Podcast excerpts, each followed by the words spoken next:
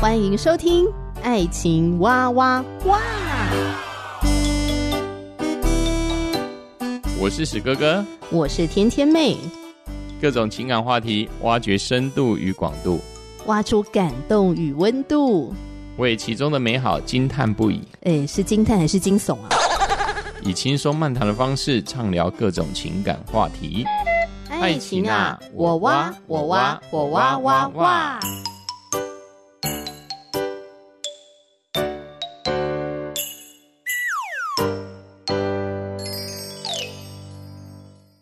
我是天天妹，非常的开心在节目中和你相会了。谢谢你收听《爱情哇哇哇》这个节目，希望这个节目呢能够陪伴我们听众朋友在爱情的路上呢可以幸福的长长久久。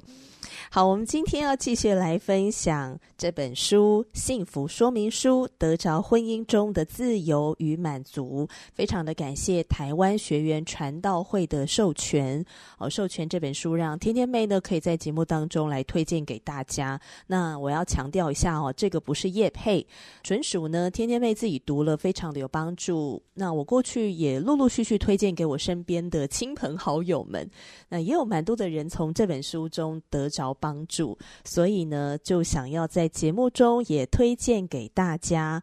好，这本书呢，作者们对于呃婚姻的议题提供了非常实用的建议，帮助很多的夫妻挣脱生活中的旧的习惯，摧毁关系的这些行为模式，建立以基督为中心的婚姻关系，一同来营造婚姻中的幸福感。所以呢，我觉得就像这本书开宗明义啊，这个书名所写的，什么是幸福？幸福不就是在婚姻的里面，你觉得啊，你还是一个自由的人，不是一个被捆住的、被牢笼的。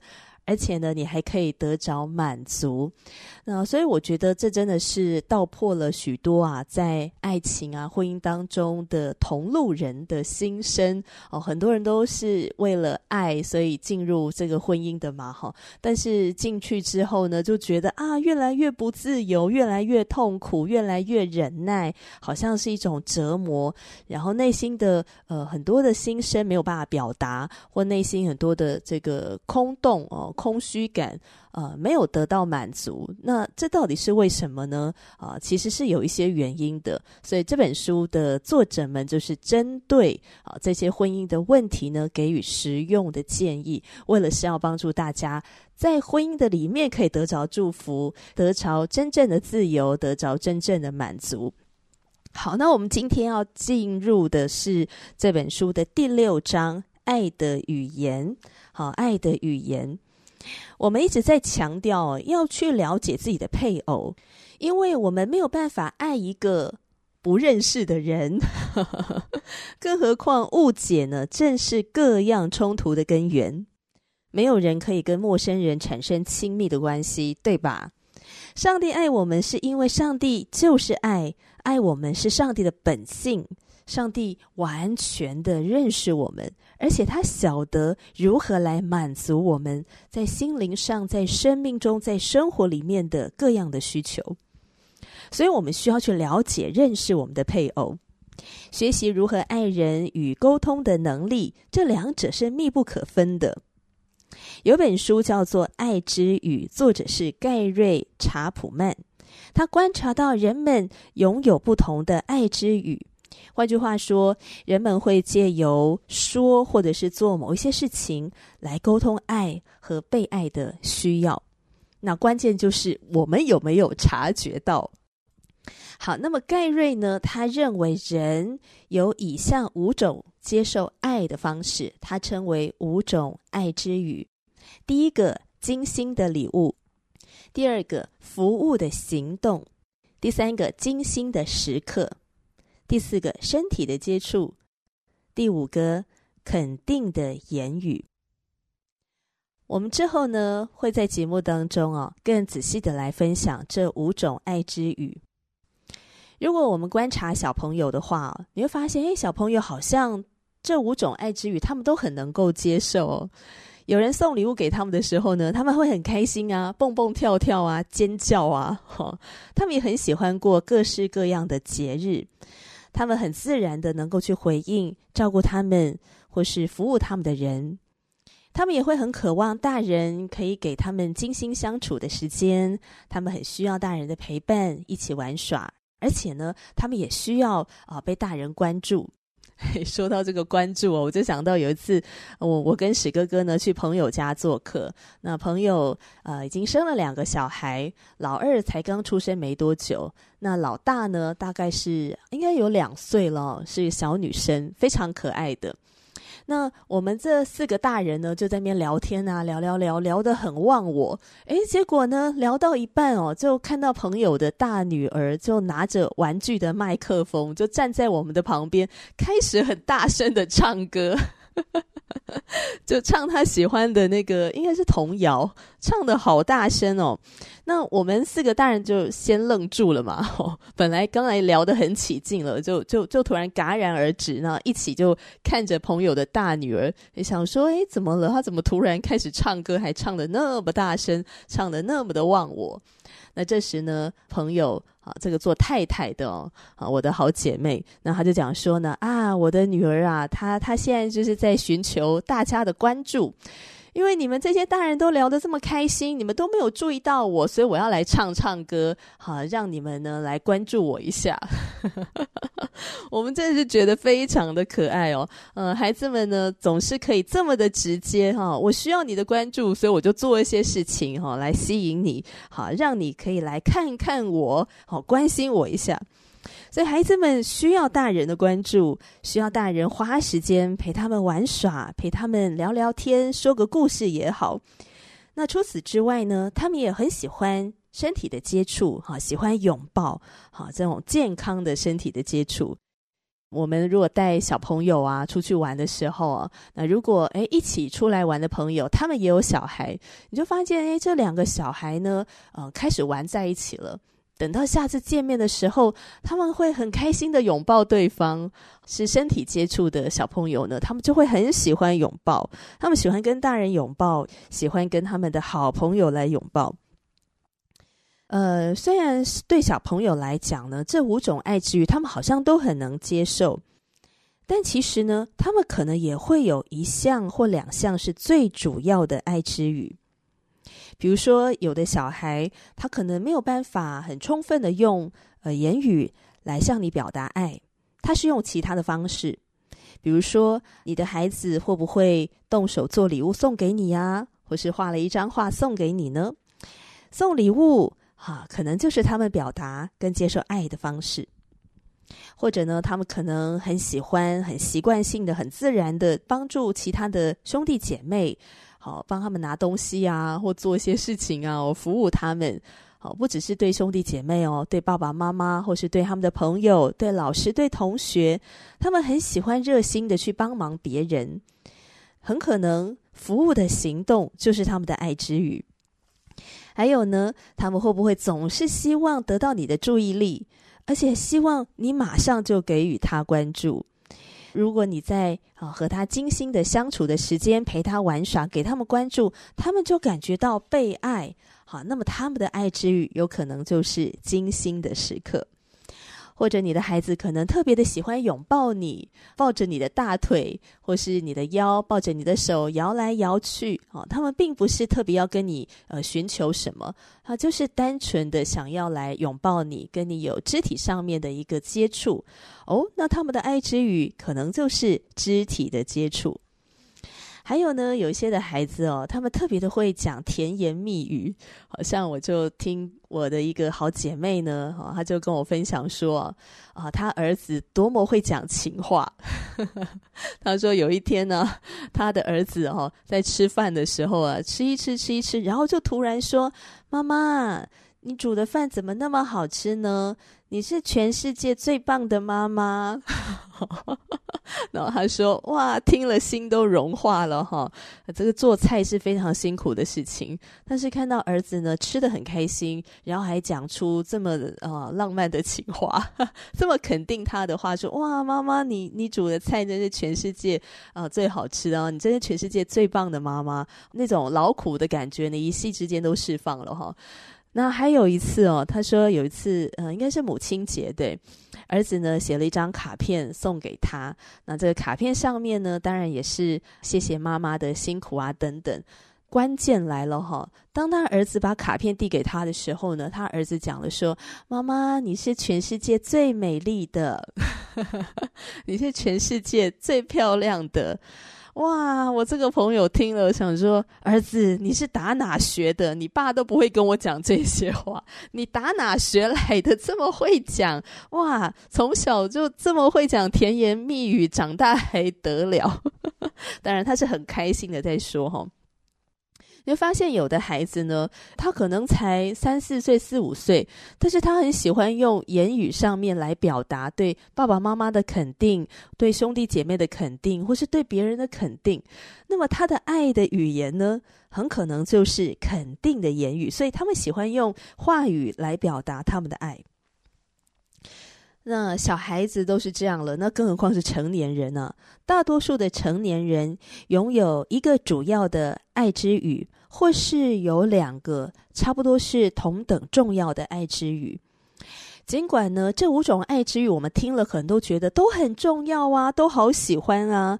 诶，可是你仔细的去想想你自己哦，诶，别人对你做什么会让你感觉到被爱？好，当你仔细的去思考、去探索的时候，诶，我们往往会发现说，这五种爱之语啊，大概会有一项或有两项是特别重要的、特别突出的，是别人对我们做的时候，我们特别能够感受到被爱。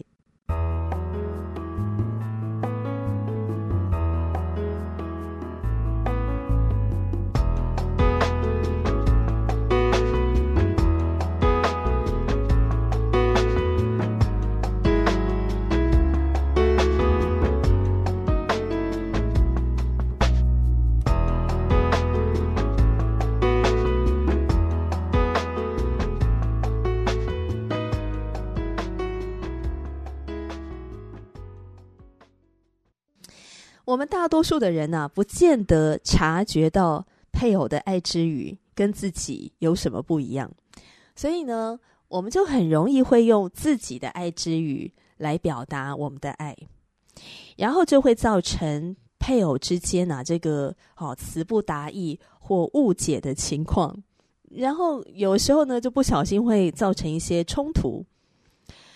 那对我来说，我觉得如果要了解你的另一半、你的小孩，他们爱之语的最好的方法，大概就是直接开口问他们。那当然，如果小孩年纪太小了，他可能讲不清楚，那我们就需要多一点的观察。当我们多一点的认识和了解重要他人的爱之语的时候，这会大大的来提升我们表达的爱的能力。而且呢，这个啊，真的是可以在求爱这件事情上面一个很大的帮助哦。呃，因为大家的时间都非常的忙碌嘛，所以你要在这么忙碌的时间里面，诶，把你的这个时间啊，跟你的精神，好，花费在哪里呢？好，花费在刀口上嘛，是吧？就像钱花在刀口上，时间是我们每一个人最重要的。你要把这个时间花在哪里呢？当然要花在刀口上。什么叫做花在刀口上？就是当我们表达了这个爱的行动，哈，对我们的配偶，对我们的孩子，哈，对所谓的重要他人，对你想要求爱的对象，哈，追求的对象，你把这个时间花在他身上的时候呢，达到一个存一进百的功效。你好像只花了一块钱，可是对对方来讲呢，等于是一百块。好，一块钱发挥一百块的功效，存一进百的功效，就是把时间花在这刀口上。这刀口是什么？就是你能够了解对方的爱的语言，你能够了解了，你懂了，你抓住了，所以你才把这个时间跟精神投注在这个点上面，就会达到存一进百的功效。这是很重要的哈，我常常观察到我身边的情侣档啊，啊，或者是这个夫妻档啊，啊，或者有些人在追求的时候呢，常常会碰到一些钉子，或者觉得，哎，奇怪了，我明明做了那么多了，为什么对方好像没接收到？然后自己很沮丧哈，这样子。有很多类似像这样的情形出现，那为什么呢？就是因为没有搞懂对方的爱的语言，因为我们每一个人都是不一样的，哈，每一个人的爱之语这五种的这个优先次序，这个排列次序是不一样的哦，所以我们往往呢用自己喜欢的、以为的方式呢，呃，一直投注在对方身上，好，觉得我已经做很多啦，哈，为这个人做牛做马，当工具人，好，帮他做爱吃的东西，好，帮他。服服务，帮他拿这个，帮他用那个的，奇怪，对方怎么没有接收到我的爱的表达呢？对方为什么看起来好像无动于衷，好像没有什么感觉呢？啊，就是因为啊，我们没有抓到对方的爱的语言，啊，那就没有存一进百的功效，啊，很可能还是你觉得你已经用了一万块进去了，诶，可是对方可能只收到一百块。好，而且你还会觉得哈很受挫折，很被打击，所以我真的觉得哦，了解爱之语呢，真的是求爱大绝招。你一定要了解，好，知道自己的爱之语，也要去了解你所爱的、你所看重的这个人，他的爱之语是什么。这本书的哈作者，一个是尼尔安德森嘛，另外一个是查尔斯麦兰德，呃，就是《幸福说明书》的两位作者，他们用了自己的跟配偶的不同之处哈来说明爱之语。那先来说一说尼尔跟他的太太琼恩，有一次呢，在情人节当天呢，他们全家聚餐，尼尔就带着家人呢一起来了解什么是自己的爱之语。妻子琼恩就提到自己的爱之语呢是精心的时刻，但是偏偏精心的时刻啊，在尼尔的眼里啊，没有什么目的跟意义。那尼尔的爱之语是什么呢？尼尔说自己的爱之语啊，是透过做家事、服务别人，甚至到世界各地哈不同的地方去服务更多更多的人哦，所以他的爱之语是服务的行动。可是对琼恩来说呢，呃，当然他也很感谢尼尔对呃他啊，对孩子们啊，对这个家庭的服务。可是很多时候，他希望老公，你可不可以先停下你手上的事物，花一点时间跟我相处在一起呢？因为我的爱之语是精心的时刻啊，啊、呃，可是呢，你有很多的时间都是出远门去服务别人了啊，所以这就会成为他们夫妻冲突的来源。那查尔斯也提到了自己跟太太南茜的例子。南茜的爱之语是收送礼物跟服务的行动，所以南茜很喜欢帮查尔斯买东西。而查尔斯心中的反应往往是：呃，南茜呐，谢谢你啦。不过啊，其实我没有那么需要。南茜不是用查尔斯的爱之语来表达爱意，所以以至于查尔斯在接收上呢，就会有一点困难，呵呵，会有一点断层。那刚才提到南茜的爱之语主要是收送礼物嘛，那另外一个是服务的行动。所以南茜她是一个很出色的管家，她十分的有组织能力，而且往往是巨细靡遗、考虑周详啊。因为南茜的管理能力呢，把这个家管得很好，查尔斯也日子过得很舒心，他非常的感谢南茜，但是对。查尔斯来说，南茜的服务的行动，这些出色的管理对他来讲啊，呃，让他比较难感受到爱，因为他觉得南茜呢，虽然管理家务呢管理得非常好，很出色，可是，在管理的态度上是比较强势的，有完美主义的倾向。查尔斯很欣赏南茜的管理能力，可是，在情感层面，他很难感受到被爱。所以，直到有一天，查尔斯很明白的跟南茜啊沟通，对他来讲啊，呃，把垃圾拿出去倒，或者是呃拿吸尘器吸地板、扫地拖地，对他来讲呢，呃，不是爱，是苦差事。可是查尔斯很愿意来学习服务的行动，好，然后不抱怨。于是这个行动呢，对南茜来讲就是爱的语言，南茜就会觉得哇，他很被爱。因为南茜的爱之语就是服务的行动嘛，哈，其中有一个是服务的行动。那我觉得查尔斯也很棒啊他会知道哦这个是太太的爱之语所以他愿意去做这些原本他认为的苦差事。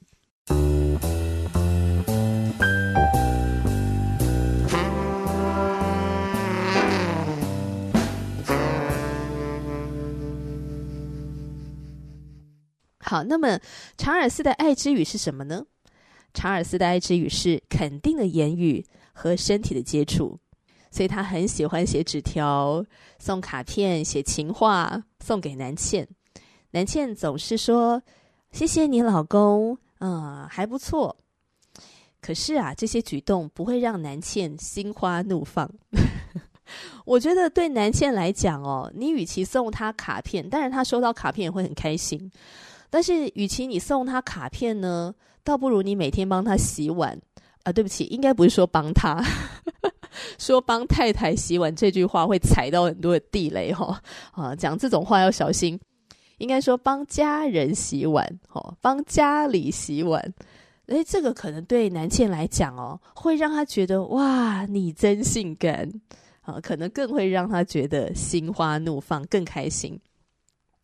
那查尔斯另外一个的爱之语呢，是身体的接触，所以他很喜欢呢靠近南茜，可能拥抱她啦，或黏着她，跟希望呃跟南茜呃做这个火辣的性爱哈、哦，想要跟南茜做爱。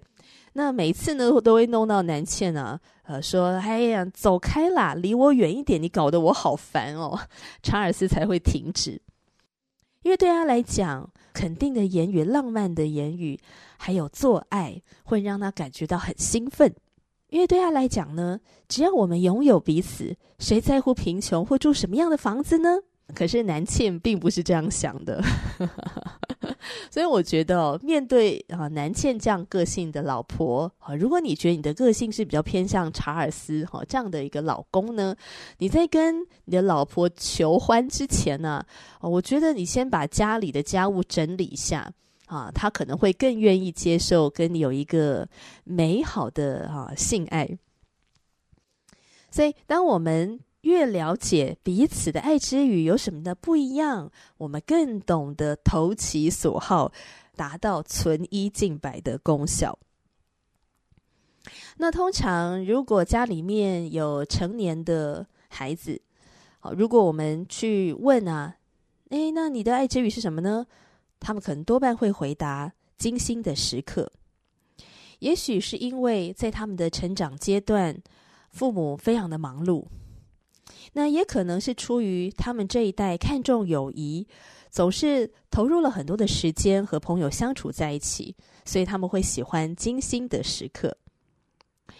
呃，作者就提到自己的儿子啊，科尔克常常和他们讲电话，即使没有什么事，也可以聊个半个小时。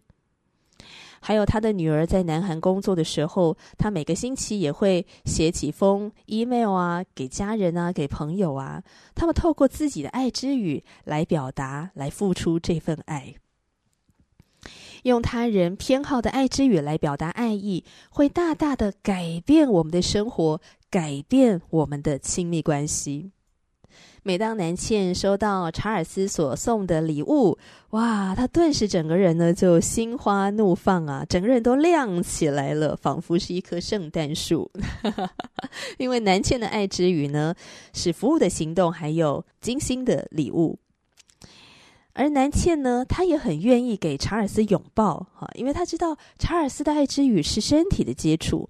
每当南茜拥抱查尔斯，查尔斯就会很开心。然后他们也尽力的把握跟孩子们相处的时间，给予精心的时刻。无论是透过见面，或者是打个电话，或者是传一个简讯，好，写个信给他们。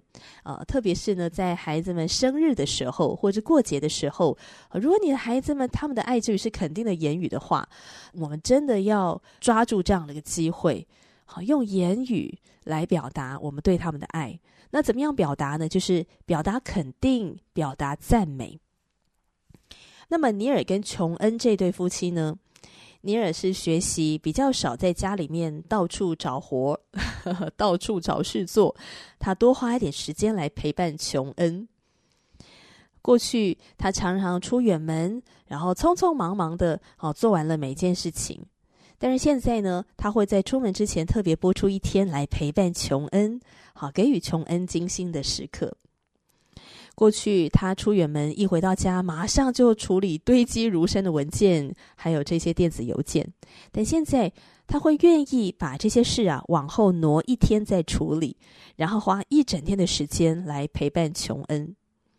琼恩则是学习更加的欣赏跟肯定尼尔所为他做的事情，因为他逐渐的明白，服务的行动就是尼尔对他表达爱意的方式。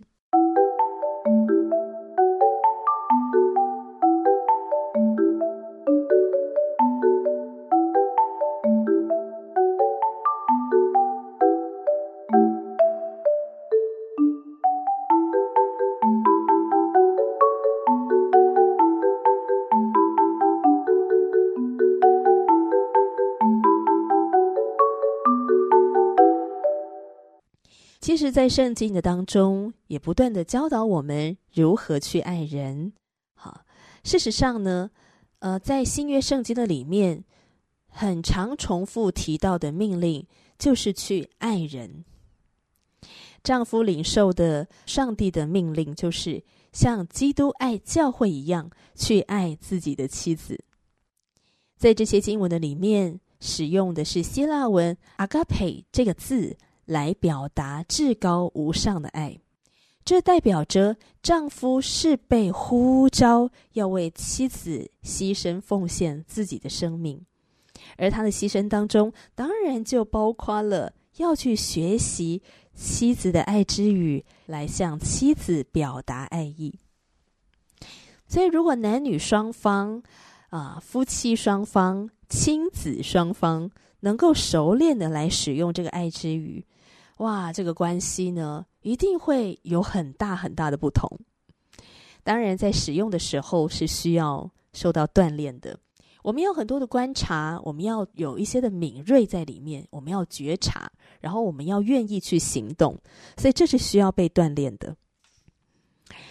我们可以仔细的思考一个基本的真理：圣经里从来没有说任何人可以去强取所求爱。爱是一道命令，它是不能强行所求。圣经里没有任何的经文指出爱是一项权利，而不是责任。所以，一个强取啊要性交的男人，跟一个强取爱情的女人，往往会制造另一方的憎恶。在圣经里面所强调的这份爱，它更多是关于自我的牺牲。一份想要付出自己的渴望。好，在接下来的节目里面呢，天天妹会更多的来跟听众朋友一个一个的来介绍这五种的爱之语。希望你继续的来收听《爱情哇哇哇》节目。那再次的感谢台湾学员传道会的授权。那这个授权呢，不是叶配，而是他们愿意授权给天天妹哦，在节目当中来推荐给大家。希望大家透过这本书的介绍，一起来学习如何爱与被爱，得着婚姻当中的自由和满足，建立以基督为中心的婚姻关系，一同来营造婚姻中的幸福感哦。好，如果你在听完今天的节目以后，如果你有任何的想法，欢迎你可以留言给天天妹或是史哥哥。诶，你可以跟我们分享一下，你觉得你自己的爱之语是什么吗？或者你的另一半的爱之语是什么呢？啊，或者是你觉得在这个表达爱的过程当中，诶，你会遇到什么样的困难或者挑战吗？好都很欢迎你留言给我们哦。那就下次继续分享了拜拜。